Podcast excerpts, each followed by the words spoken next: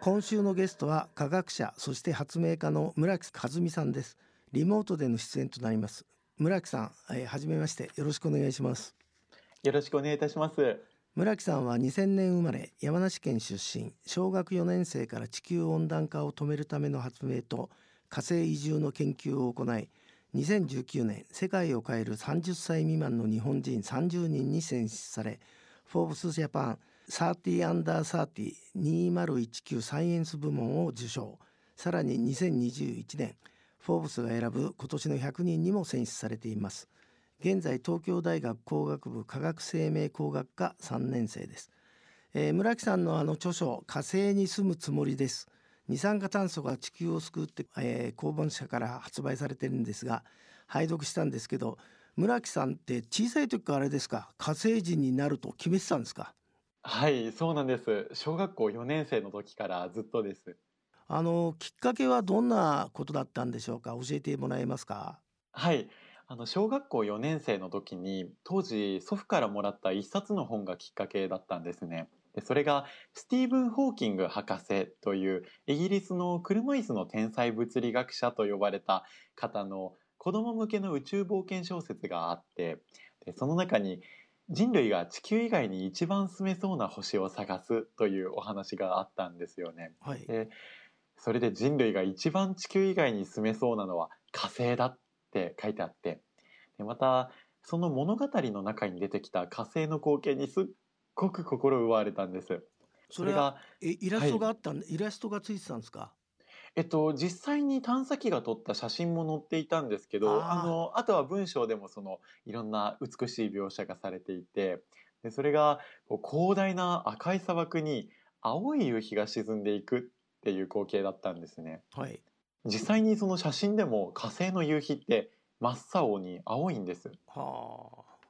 でそんな地球の青い海に赤い夕日っていう光景と全く真逆の赤い砂漠に青い夕日というところにすごく惹かれていつか絶対自分も火星に行きたいというかもはや将来自分は火星に人類で降り立った最初の人間になるんだろうというある種の確信のようなものが生まれてそれから取りつかれたように研究を始めたんです。すごいね。僕の場合はエドガー・ライス・バローズって知ってる？アメリカの SF 作家。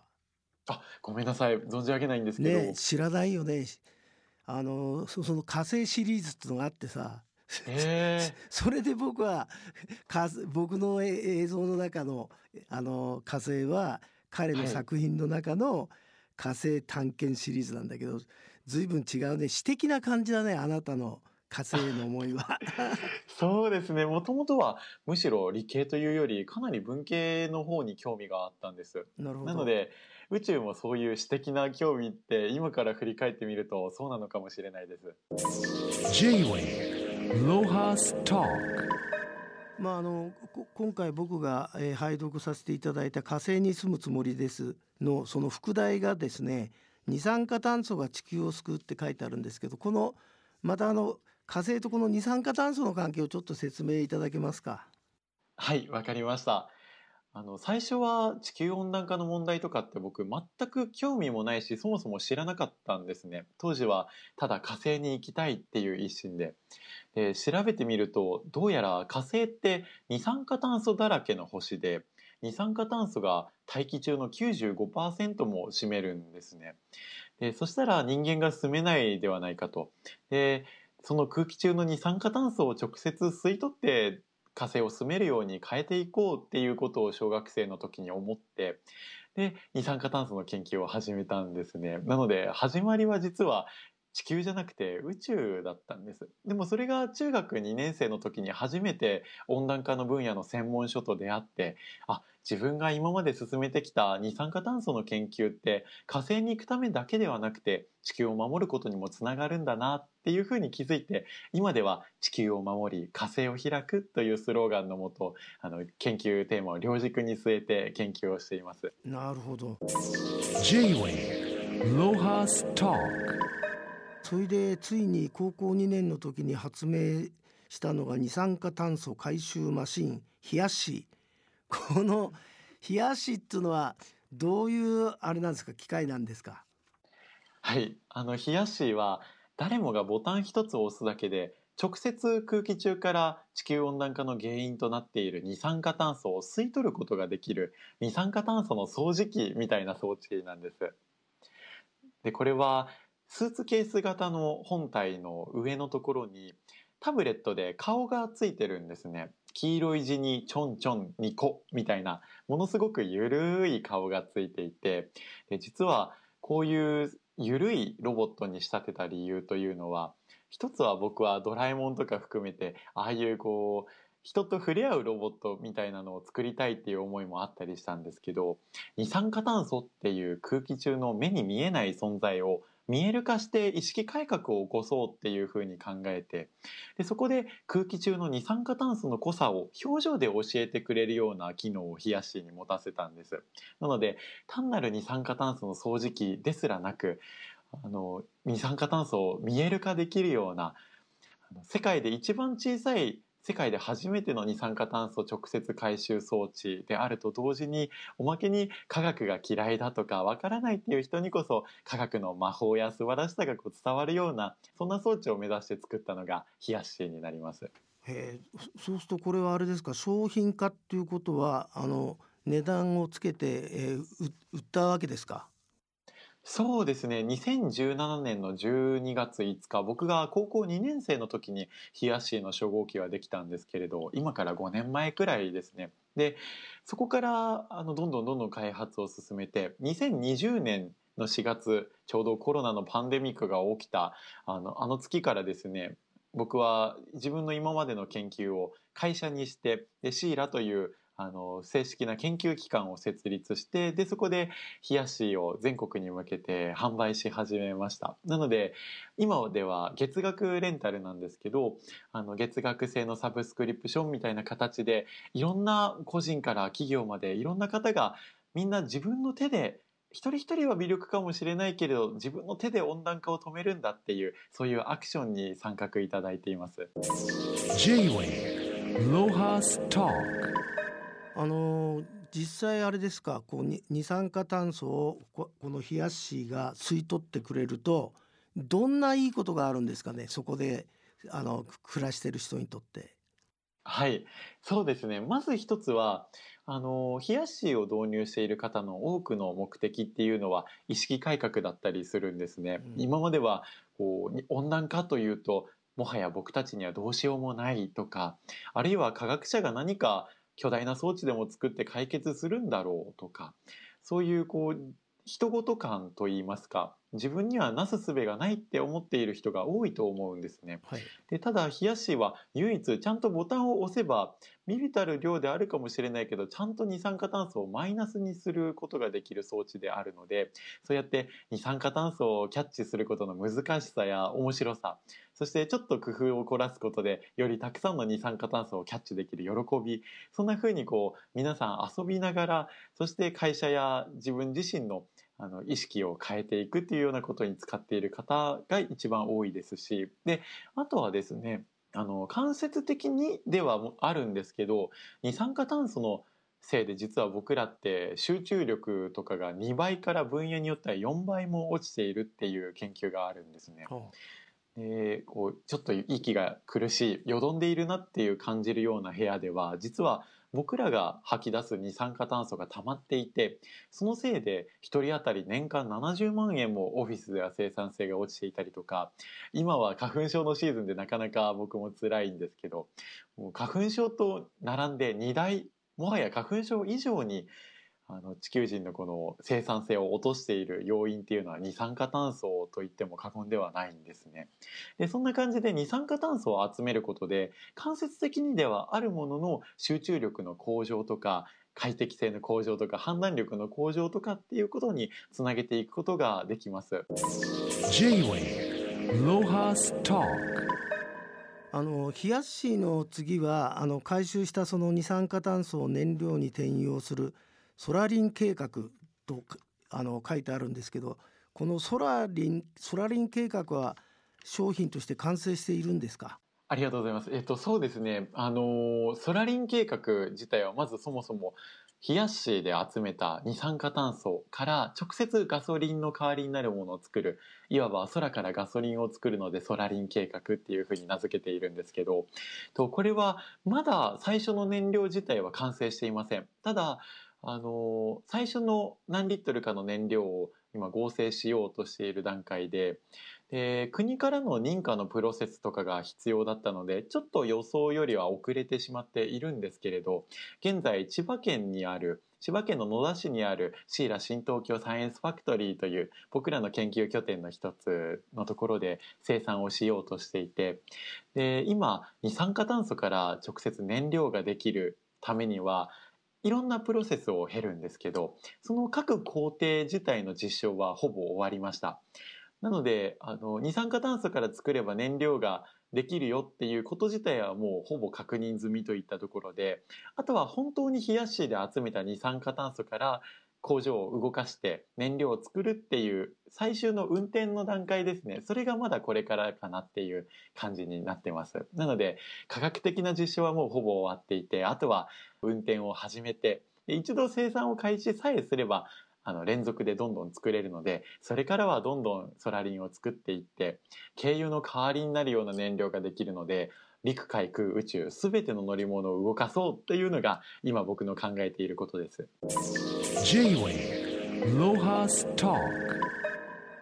僕はあの村木さんがおっしゃった二酸化炭素経済圏の話ってすごい僕面白かったんだけどちょっと構想を説明していただけますか？わかりました。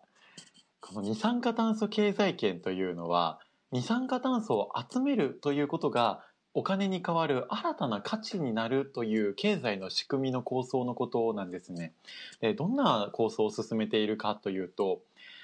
例えば今天然水のお水のペットボトルをコンビニで買うとします。でこれを例えば100円とかで今は買うと思うんですけど今度から100円とそのペットボトルを作るのにかかったエネルギーや運んでくるのにかかったエネルギー分のいわばその二酸化炭素排出に相当する二酸化炭素回収マイルみたいなものを例えば10マイル払わなければなりませんよっていうふうにするんですね。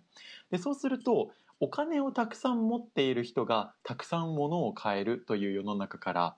二酸化炭素を自分の手で直接たくさん集めた人がたくさん物を買えるという世の中に変わっていくんです。でそうすればあの二酸化炭素を空気中から直接吸い取ってしまうということ自体が新たな消費行動のための価値になるのでつまりは二酸化炭素をみんなが目の色変えてまるで大何時ゴールドラッシュかのようにこう「わあ二酸化炭素だ二酸化炭素だ」って言いながら喜んで集めてくるような時代を作ることができると。でただそんな大きなものをいきなり作ると言っても大変なので実はすでにその前段階として冷やしマイルという制度をすでにシーラで運用しているんですね。はい、でこれは冷やし現在では冷やしのユーザーのみ対象なんですけど冷やしで二酸化炭素を集めた人はシーラから冷やしマイルというものを受け取れます。でその冷やしマイルを使って例えば今はネットショッピングでポイントとして使えたりとかであるいは今実店舗でも支払い手段として冷やしマイルを使えるように